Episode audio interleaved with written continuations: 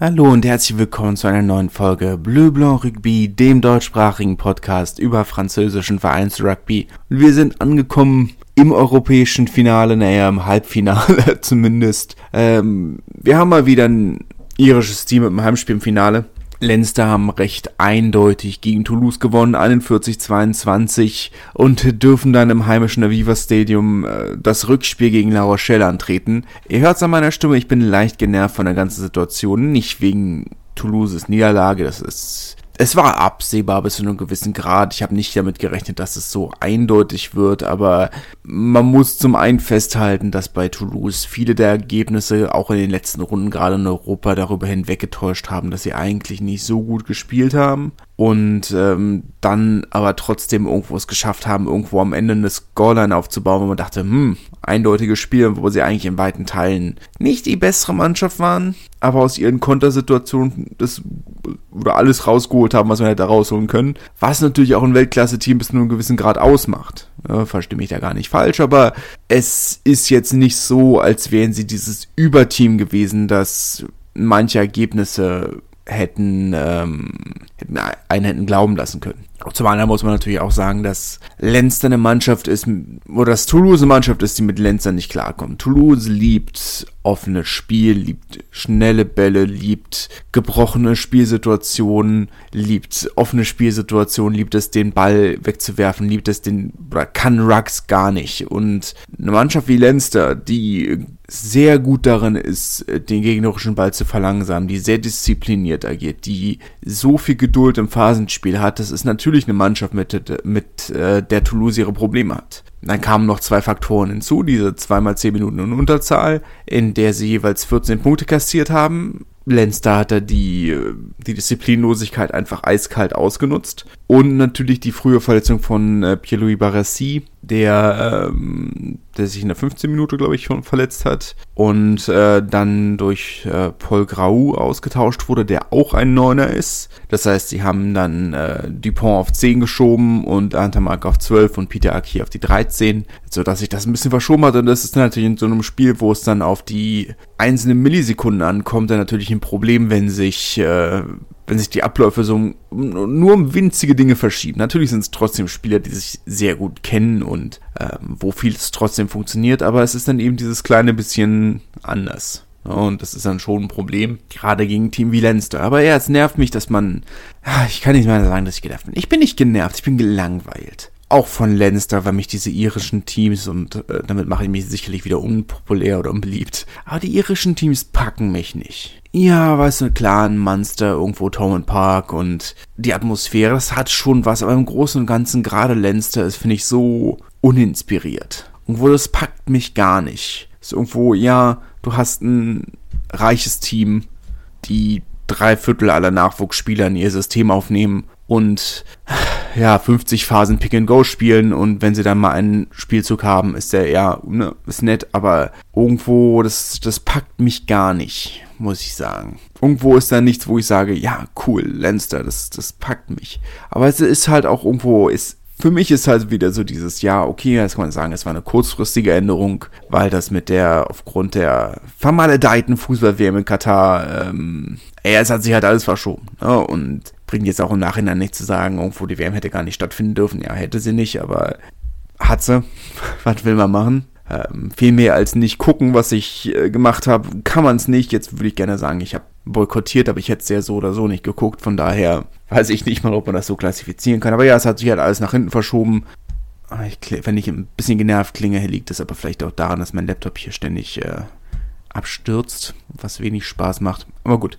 Ähm, ja, gut, dadurch hat sich halt die Fußballsaison nach hinten verschoben und Tottenham Hotspurs oder das Tottenham Hotspur Stadium oder heißt, ich bin mir nicht sicher, irgendwie sowas in der Richtung Tottenham Hotspur Stadium heißt, ich glaube es heißt auch offiziell so. Äh, das Fußballstadion der Tottenham Hotspurs in jedem Fall konnte dadurch das Finale dieses Jahr nicht bewältigen. Nächstes Jahr findet das Finale dann dort statt. Was ich ganz gut finde, jetzt man natürlich sagen, okay, es ist halt ein Stadion, das äh, darauf ausgelegt ist, diese Events zu veranstalten. Ich meine, sie haben eine Kartbahn, sie haben äh, diesen aussehbaren Pitch für die NFL-Spiele. Aber meine Saracens haben da auch schon gespielt. Und jetzt kann man natürlich sagen, okay, bis zu einem gewissen Grad ist es damit immer noch ein Rugby-Stadion oder ein Rugby-affines Stadion. Und es ist immer noch London und nicht mal irgendwo Mailand oder Rom oder Turin oder was auch immer. Und ich denke schon, dass es ein, mal angebracht wäre, auch ein Finale in Italien zu haben oder Portugal oder man außerhalb der üblichen drei Städte. Es ist, ich würde gern mal was Neues sehen. Aber ja, gut, so konnte Lenz da halt irgendwo Viertel, Halbfinale, Finale, äh, alles im eigenen Stadion bestreiten. Ja, es ist gefühlt so dasselbe wie jedes, aber für mich für mich addiert sich das irgendwo einfach nur zu dieser Apathie dazu, die ich gegenüber diesem Champions Cup diese Saison fühle. Irgendwo, meiner selbst das andere Spiel, La Rochelle gegen Exeter, eigentlich hatte das alles für ein großes Rugbyfest. Eigentlich hat das alles eine fantastische Atmosphäre von den äh, 35.000 mitgereisten äh, La Rochelle-Fans. Spektakulären Rugby zwischenzeitlich. Eigentlich hätte das alles gehabt, aber es packt mich einfach nicht. Dieser Wettbewerb mit diesen ganzen Änderungen, die es jedes Jahr gibt. Und jetzt mit den südafrikanischen Teams dazu. Und es fühlt sich irgendwo, es fühlt sich sehr belanglos an. Und das, jetzt kann man natürlich sagen, okay, für Toulouse war es halt einfach auch ein sehr, sehr langer Tag und es, ähm, mit sehr zerrissenen Loyalitäten. Ich meine, erstes Halbfinale in Leinster um 16 Uhr und dann um 21 Uhr das französische Pokalfinale für den TFC, dass sie auf spektakuläre Art und Weise gewonnen haben. Das muss man ja auch in Fairness abhalten. Äh, Fairness abhalten, äh, in Fairness äh, dazu sagen, wir haben ja in einer halben Stunde 4-0 geführt, 5-1 gewonnen am Ende gegen Nantes. Das war schon spektakulär der erste Pokalsieg für, für den TFC als Aufsteiger. Jetzt ist der französische Pokal definitiv nicht so prestigeträchtig, wie es der DFB-Pokal ist, aber es ist trotzdem keine kleine Sache muss man auch mal äh, loben dazu erwähnen für den FC Nantes, äh, der, das zweite Pokalspiel in Folge. Bisschen besser als letztes Jahr. Letztes Jahr haben sie gegen Nizza gespielt, glaube ich. Das war das am wenigsten gesehene Pokalfinale oder das Pokalfinale mit den wenigsten Zuschauern aller Zeiten. Das war dieses Jahr ein bisschen besser. Aber ja, es ist halt, es ist auch von den Uhrzeiten halt schwierig. Ne? Jetzt kann man natürlich auch ein bisschen darauf schieben und auf die nicht idealen Wetterbedingungen in Toulouse. Aber ich weiß nicht, ob ich jemals für ein Public Viewing auf dem Kapitol, oder Kapitol vielmehr, ähm, so wenig äh, Fans gesehen habe.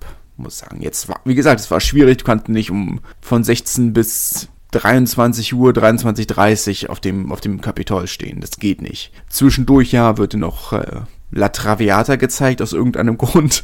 Ähm, war ja, die war ja der Ablauf erst Halbfinale Toulouse Lenz oder Leinster Toulouse, dann Oper und dann Pokalfinale Fußball.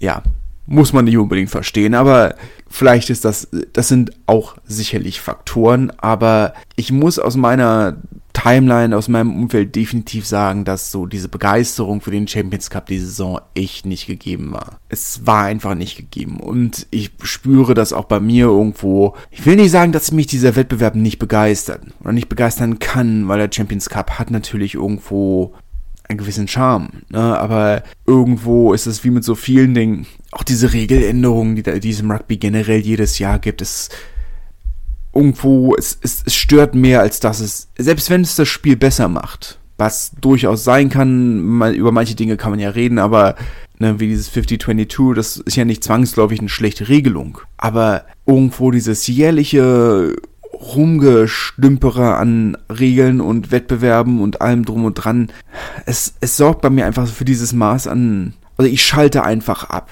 Und ich würde mich schon als überdurchschnittlichen Rugby-Fan bezeichnen was vielleicht arrogant ist, aber ich will nicht wissen, wie es dann Leuten geht, die deutlich weniger Rugby-affin sind. Die sich dann auf einmal fragen, ja, aber warum spielt denn jetzt auf einmal Südafrika mit im, in, der, in der Champions League, mehr oder weniger? Ist halt irgendwo, ich verstehe diese Frustration. Das hat überhaupt nichts mit dem mit der Niederlage von, äh, von Toulouse zu tun, weil irgendwo ich habe mit dem Verein ja nichts zu tun, aber es ist irgendwo es, es, es sind halt so viele Dinge, die sich einfach summieren. Und bei mir führt es einfach zu, zu viel Frustration, dass man das Gefühl hat, dass man wirklich im Rugby generell einfach so diesen, an diesen Punkt gekommen ist, wo man sagt, okay, aber das ist das, weshalb ich mich aktuell, weshalb ich wieder so viel ich sag mal, das ist eine Sache, die, die bei den Frauen einfach viel besser läuft. Jetzt kann man natürlich sagen, dass, wenn man, die, wenn man die Statistik oder den Statistiken glauben darf, dass bei den Frauen die äh, Zuschauerzuwachs fünfmal so schnell ist wie bei den Männern, hat das sicherlich auch damit zu tun, dass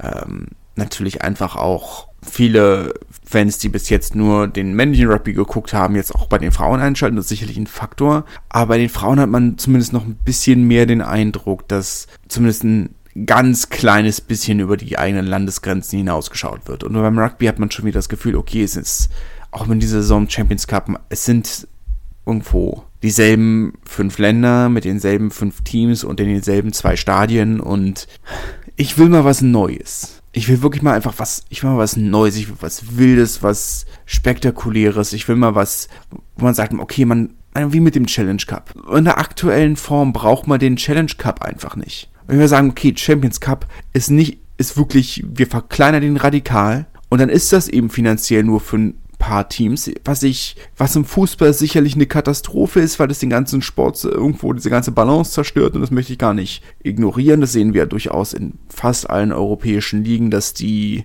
dass die von ein, zwei Teams dominiert werden, die eben historisch erfolgreich waren in Europa, aber das hast du im Rugby ja mit den Salary Caps in der Form hast du das Problem ja eigentlich nicht. Und dann kannst du auch sagen, okay, dann qualifizieren sich wirklich nur noch zwölf Teams für den, äh, weiß ich, ist jetzt eine aus der Luft gegriffene Nummer, aber eine bestimmte Anzahl von Teams, deutlich weniger für, für den Champions Cup. Äh, vier Teams aus Frankreich, vier Teams aus England, vier Teams aus der, oder das beste irische Team, beste schottische Team, beste was auch immer, ne? Und dann spielen die eben untereinander nochmal ihre fünf, sechs Spiele. Und dann machst du das gleiche im Challenge Cup, also sagst, okay, dann spielen im Challenge Cup eben auch wieder nur vier Teams aus Frankreich, vier Teams aus England, vier Teams aus was auch immer. Ne? Das ist einfach wirklich so, dass diese Wettbewerbe einfach irgendwas an Wert zurückbekommen. Weil diese belanglose Gruppenphase am Anfang des Jahres, wo, am Anfang der Saison, wo du sagst, ja, also von den eigentlich scheiden nur zwei Teams aus und zwei Teams kommen in Challenge Cup und der Rest kommt in die Playoffs. Kannst du dir sparen. Wo soll denn da irgendwelche Spannung aufkommen? Tut mir leid, wenn ich hier jetzt schon wieder irgendwo so vom, oder es tut mir leid, dass ich hier schon wieder so von den Schienen abkomme, aber, oder den roten Faden verliere, wie auch immer man es formulieren möchte, aber es, es nervt mich, es langweilt mich. Es ist irgendwo, ich habe keinen Bock drauf. Und es ist schade, weil man, das ist nun mal, Rugby ist immer so ein wichtiger Teil in meinem Leben und ich komme an den Punkt, wo ich sage, ich habe auf vieles einfach keinen Bock mehr. Was wirklich schade. Champions Cup sollte das sein, worauf man sich am meisten freut. Und stattdessen sitzt man da und denkt sich, boah, geil, La Rochelle gegen Exeter, volles Stadion, Ekstase und du fühl, sitzt auf der Couch und fühlst nichts. Und das sollte nicht der Fall sein. Und da hoffe ich wirklich, dass man, dass, dass, äh, dass da nochmal irgendwie was kommt, wo man sagt, okay, das sind jetzt wirklich radikale Veränderungen. Aber es ist immer wie mit so vielem. Irgendwo, ich glaube nicht, dass der Laden reformierbar ist. Es ist halt irgendwo, wie mit so vielen anderen Dingen, niederbrennen, neu machen. Gestern war 1. Mai relativ passend, aber es ist, ich, ich denke, wie mit vielen anderen Dingen, ich glaube, wir sind an einem Punkt angekommen, wo diese Wettbewerbe nicht mehr reformierbar sind. World Rugby als Verband ist nicht reformierbar, Rugby Deutschland oder DAV ist, wie auch immer man es nennen möchte, ich glaube, Rugby Deutschland ist der offizielle Name mittlerweile, es ist alles nicht reformierbar. Niederbrennen, neu machen. Oh, ich freue mich schon auf die Nachrichten, die ich äh, bekommen werde. Aber gut, ähm, es ist, es ist mit so vielen Dingen, es ist einfach, man ist so an diesem Punkt angekommen. Selbst Siebener, wo man vor ein paar Jahren noch gesagt hat, okay, aber wenigstens im Siebener hat man, haben jetzt irgendwie die Chancen für Aufstieg und Gleichberechtigung aller, aller Teams und selbst das ist ja jetzt mittlerweile ja, naja, es frustriert einen einfach alles nur noch. Und ich muss ganz offen sagen, für mich sind das alles so wirklich Riesenpunkte, wo ich sage, ich habe, es nimmt mir wirklich die Freude am Rugby. Es nimmt mir wirklich viel Freude am Rugby. Wenigstens hatten wir ein spektakuläres Wochenende in der Pro D2, das muss man ja auch in Fairness sagen. Es ist nicht alles schlecht. es ist wirklich nicht alles schlecht. Aber vieles auf dem höchsten Niveau ist halt auch trotzdem nicht gut. Und das muss man auch mal ansprechen. Schreibt mir gerne in die Kommentare auf oder auf Instagram oder Twitter, was ihr dazu denkt. Packt euch der Champions Cup in dieser Form? Ist das was für euch? Oder sagt ihr, ja, das ist der Champions Cup und das ist das, was wir legal in Deutschland gucken können, also Cookies und ich freue mich über alles, was ich kriegen kann und äh, du kochst so sehr in deinem eigenen Süppchen, was ja fair ist, tue ich. Aber gut, man kann es ja nicht ändern. Ja, La Rochelle gegen Exeter, wir haben schon angesprochen, ähm, nach einem relativ guten Start von Exeter, die früh in Führung gegangen sind, hat dann eigentlich lange Zeit nur noch La Rochelle gespielt. 47, 28 am Ende und gefühlt war es knapper als das. Äh, nicht, was eindeutiger als das sagen muss man eher so. Bis zur 70. Minute stand 47-14 und dann hat La Rochelle angefangen, so ein bisschen, so ein paar Gänge zurückzuschalten. Ähm, es hat viel geklappt. Also sehr wildes Offload-Spiel teilweise, wo man denkt, okay, ein bisschen Glück dabei gewesen. Ähm, aber es hat funktioniert. Was will man mehr? ist irgendwo, ich weiß nicht, ob es gegen Lenz dann nochmal funktioniert in der Form. Auch da muss man ja in Fairness sagen, dass ähm, La Rochelle in dieser Form, in dieser Saison nicht unbedingt so überzeugend waren, wie sie es letzte Saison waren. Also da gab es durchaus ein, zwei Spiele, wo man dachte, äh, gerade im Champions Cup, ich meine, wir erinnern uns an das Viertelfinale gegen Gloucester, wo man dachte, puh, das war schon schwierig war schon schwierig. Aber gut. Meine, nicht, sind ja, was haben wir jetzt? Zwei Rekorde, die La Rochelle aufgestellt hat. Einmal die längste Siegesserienfolge in einem europäischen Wettbewerb. 14 Siege in Folge. 15 Siege in Folge müssen wir jetzt haben. Ist die aktuelle Rekordserie. Das dritte Finale in Folge, was bis vor ihnen auch nur Toulouse und, ähm, und äh, Toulon geschafft haben. Zumindest auf französischer Seite. Sie haben also sehr gute Serien. Und das darf man, muss man alles nicht kleinreden, darf man alles nicht kleinreden.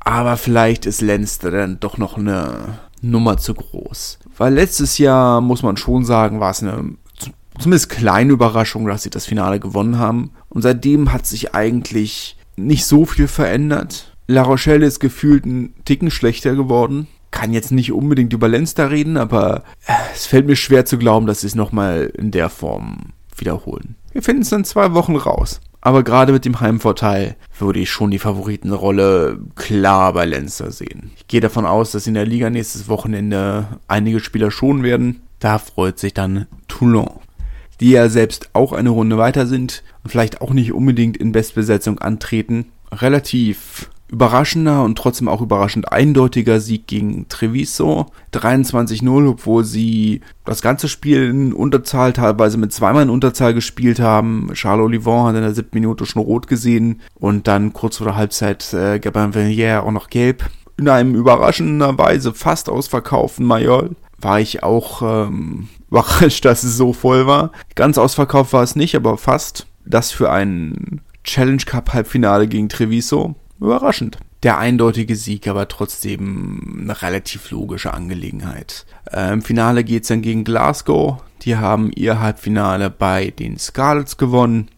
Das dann am Freitag vor dem Champions Cup Finale. Kommen wir jetzt aber zu, zu den wirklich interessanten Wettbewerben. Pro de deux.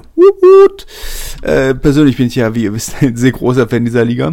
Und man muss natürlich trotzdem sagen, dass an diesem Wochenende schon nicht mehr allzu viel auf dem Spiel stand. Es gab ein Spiel, was wirklich, was nochmal wirklich in sich hatte, nämlich das Abstiegshalbfinale oder Abstiegsfinale für Montauban, Halbfinale für Carcassonne. Ähm, Montauban war in einer Situation, wo sie mit einem Sieg den Klassenerhalt sicher schaffen und hätten sie gegen Carcassonne zu Hause verloren, dann hätten wir einen richtig spannenden letzten Spieltag gehabt. Wobei ich ja sagen würde, den haben wir immer noch. Aber dazu kommen wir ein kleines bisschen später. Wir fangen an mit dem Donnerstagsspiel Agen gegen Nevers. So ein kleines bisschen Achtelfinal-Vibes.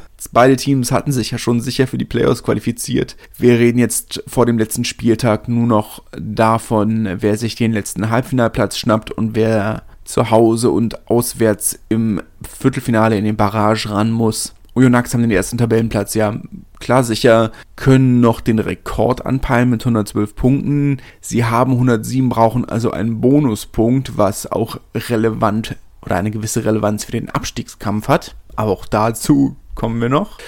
Ähm, Ajane wäre, ich glaube, der, der Haupt-Talking Point ist sicherlich äh, der Stromausfall in der 50. Minute, ein angekündigter Stromausfall, ähm, die oder das französische Äquivalent zu IG Metall hatte angekündigt, äh, zu diesem Zeitpunkt den Strom zu kappen. Weiterer Protest gegen die Rentenreform in Frankreich. Ist nicht das erste Mal, dass es passiert, es ist auch nicht das erste Mal, dass es Agen trifft. In dem Fall hat es Agen wirklich unglücklichen oder zu einem sehr unglücklichen Zeitpunkt erwischt. Äh, Nevers, die durchaus besser in die erste Halbzeit gestartet sind, ähm, wurde ein bisschen niedergerungen. Agen, die wirklich ein bisschen, ähm, oder die eine sehr gute Phase hatten, das Spiel hätten drehen können und dann in 50 Minuten dann geht der Strom aus und ähm, die Gäste aus der aus der Bourgogne haben dann diese Unterbrechung sehr positiv genutzt, um sich zu sammeln und dann eben nach der Unterbrechung das Spiel wieder auf ihre Seite zu bringen. Aktuell sicherlich die formstärkste Mannschaft der zweiten Liga.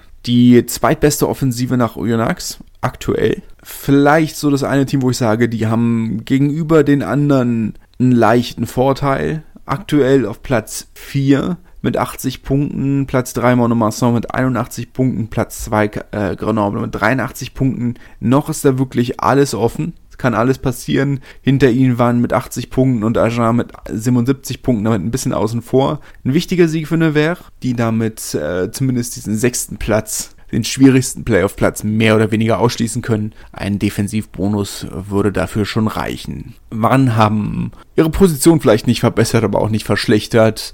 Äh, 27-23 äh, gegen Colomiers zu Hause gewonnen. Colomiers hatten ja eigentlich nicht mehr wirklich was zu holen, haben auch ein bisschen rotiert und die Spieler für das äh, kommende letzte Heimspiel der Saison dann geschont. Da geht's gegen Massy. Es hat an diesem Spieltag in der Pro D2 zumindest äh, keine der deutschen Nationalspieler gespielt. Erik Marx geschont, äh, Chris Hilsenbeck ähm, nicht im Kader und äh, Julius Nostadt immer noch verletzt. Entsprechend also kein, äh, kein deutscher Nationalspieler in der Pro D2 im Einsatz. Provence Rugby besagte, äh, oder besagterweise ohne Jus Nurstadt 33-14 vor ausverkauftem Haus gegen Aurillac. Die Gäste aus dem Cantal, die äh, zwar besser angefangen haben, aber dann eben keine Chance mehr hatten gegen durchaus motivierte Gastgeber, die zum Abschluss nochmal vor eigenem Publikum glänzen wollten. Massy hat diesen Abschied nicht genutzt, 5 zu 33 gegen Oyonnax. Ich glaube, darüber müssen wir auch nicht groß reden, das war in der Form zu erwarten.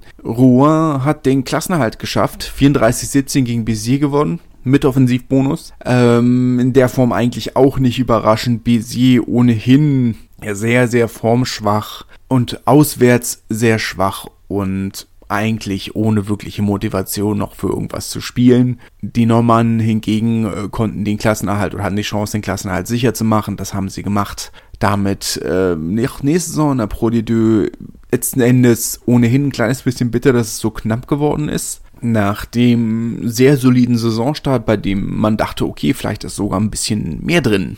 Ne? Vielleicht nicht direkt Playoffs, aber siebter, achter, neunter Platz. Denke ich schon wäre drin gewesen, wenn man ein bisschen konstanter gewesen wäre, aber in der Saisonmitte dann sehr eingebrochen. Vielleicht haben sie sich auch zu sicher gefühlt und, aber gut.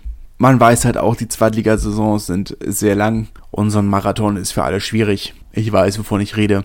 Ich weiß nicht, wovon ich rede. Ich bin auch nie einen Marathon gelaufen. Warum? Gott. Wofür ist man ein Prop?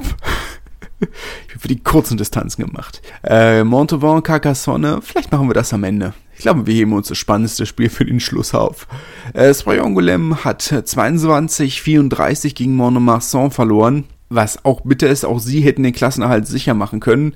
Auf die Implikationen kommen wir nochmal zu sprechen. Aber das ist eine sehr große vertane Chance. Montmarsan halten sich damit äh, alle Chancen auf einen Halbfinalplatz offen. Aber da muss man schon sagen, zwei und haben hier eine sehr, sehr wichtige Chance vertan. Und Biarritz, ja, 26, 35 zu Hause gegen Grenoble verloren, die damit äh, den zweiten Tabellenplatz erstmal ein bisschen ähm, gesichert haben. Biarritz wird noch spannend die nächsten Wochen. Muss man schauen. Aber ich bin schon beeindruckt und sicherlich kommen wir darauf noch zu sprechen. Aber am Anfang der Saison, ich dachte ja, selbst nach dem Abstieg, äh, es war ein gewisses Maß an Aufbruchstimmung zu spielen. Es war Euphorie da, es war Begeisterung da, es war Publikum da, was in Biarritz nicht selbstverständlich ist. Weil irgendwo, ich habe am Anfang der Saison gedacht, okay, ja, sie sind abgestiegen, aber da ist ein Aufbruch zu spüren, da ist Euphorie zu, äh, zu spüren. Und wie sie es wirklich geschafft haben, das innerhalb von wenigen Monaten so komplett zunichte zu machen, ist beeindruckend. Es ist wirklich beeindruckend. Äh, da ist nichts von übrig. Saisonabschluss ist, ist geschafft. Äh, zu Hause sind sie durch. Nächste Saison noch mal nach, äh, nächste Woche nochmal nach Aurillac, aber da ist dann, ne, ist jede Luft raus. Montauban Carcassonne.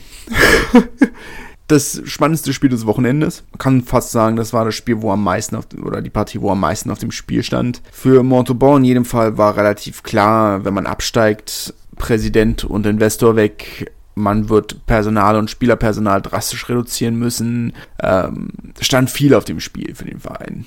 Entsprechend das, äh, entsprechend Sapiak voll wie schon seit Jahren nicht mehr. Fast 10.000 Leute waren da. Ähm, darunter das volle Auswärtskontingent für 300 Karten, äh, von 300 Karten für Carcassonne, was natürlich lächerlich wenig ist. Auf der anderen Seite, so viel mehr kommen ja bei deren Heimspielen auch nicht. Also was weiß ich. Ähm, nein, das ist gemein. Sie hatten auch deutlich vollere Spieler. Es ist nur halt irgendwo schon so, dass in Carcassonne ist natürlich irgendwo, fragst du dich schon, du hast entweder die, kannst entweder ins Stadion gehen, wenn ein Rugby League Team spielt, die sicherlich auf einem deutlich niedrigen Niveau insgesamt anzusehen sind, aber französischer Pokalsieger und Meister. Oder du gehst eben und guckst Pro de Deux, was natürlich insgesamt ein höheres Niveau hat, aber du verlierst halt. und das ist dann schon irgendwo, wo du sagst, ja, naja, die Freizeit muss es einem halt auch wert sein. Aber ja, volles Haus. Und Montauban hat man den Druck so ein bisschen angemerkt. Ähm, am Anfang sehr wackelig, sehr unpräzise, sehr ja, man hat einfach den Druck gespürt. Das hat man schon gesehen, dass man sagt, okay, die waren ein bisschen überfordert mit der Situation. Carcassonne, die dieses 9-0 am Anfang rausgespielt haben und zur Pause, glaube ich, sogar geführt haben. Und dann in der zweiten Halbzeit, nachdem sich die Gastgeber dann gefangen haben, aufgrund von äh, unter anderem ähm, einem bärenstarken äh, Jerome Bosviel, der zum äh, besten Scorer der Zweitligageschichte geworden ist. Von ihm getragen ist Misaroko Nonguni natürlich auch so ein Spieler, einfach der mit seinem X-Faktor da einen riesen Unterschied machen kann. Aber deswegen ist es halt auch nur der Punkt, wo man sagt, okay, eigentlich, und das haben sie in der zweiten Halbzeit schon phasenweise wirklich gezeigt, gibt es keinen Grund, weshalb diese Mannschaft hätte überhaupt im Abstiegskampf hätte stecken müssen. Ich habe noch nicht wirklich eine Erklärung, aber ich bin schon gespannt, was nächste Woche nach dem Saisonabschluss was da als Erklärung abgegeben wird, was da schiefgegangen ist, diese Saison. Man schon gedacht hat, mit der Mannschaft, vor allem nach dieser Vorbereitung, sie haben ja in der Vorbereitung gegen Perpignan gewonnen, sie haben gegen Castres gewonnen und dachte, ja, die werden eine starke Saison haben. Und dann kommt sowas bei rum. Ich bin gespannt, was, was da die Erklärungsansätze sind. Für Carcassonne war dieses Spiel ohnehin, man sagt, ja, sie haben es natürlich hochstilisiert, hochstilisiert und gesagt, das ist ein man bist natürlich, meine, man ist im Abstiegskampf. Jedes Spiel ist wichtig, jeder Punkt ist wichtig. Und am Ende der Defensivbonus, den Samuel Marquez noch rausgeholt hat, hat oder hält die Hoffnung noch am Leben. Und ich denke nicht mal, dass es so eine unrealistische Hoffnung ist. Alles gleichzeitig nächstes oder dieses äh, Wochenende dann äh, am Freitag um 21 Uhr zur Primetime.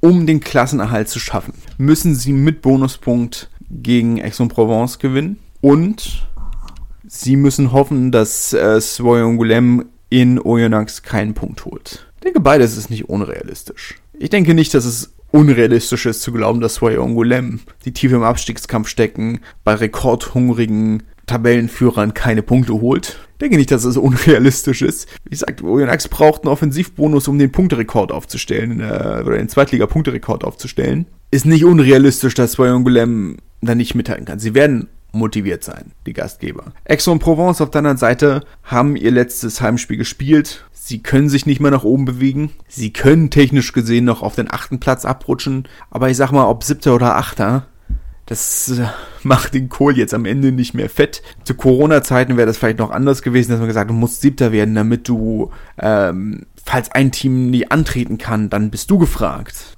Ja, hast du jetzt nicht mehr. Ja, ähm, von daher es ist beides nicht unrealistisch. Werden sehen, ob es passiert. Weil wir haben definitiv einen letzten spannenden Finaltag vor uns. Sehen, was passiert. Oder ob Carcassonne dann am nächsten, äh, nächsten Spieltag in der gleichen Situation ist, dass sie sagen, ähm, dass sie von der, von der Situation, von der, von dem Druck und der Kulisse überfordert sind, weil das Stadion wird voll sein, glaube ich. Man, selbst wenn es nur voll ist für Carcassonne-Verhältnis, aber es wird voll sein.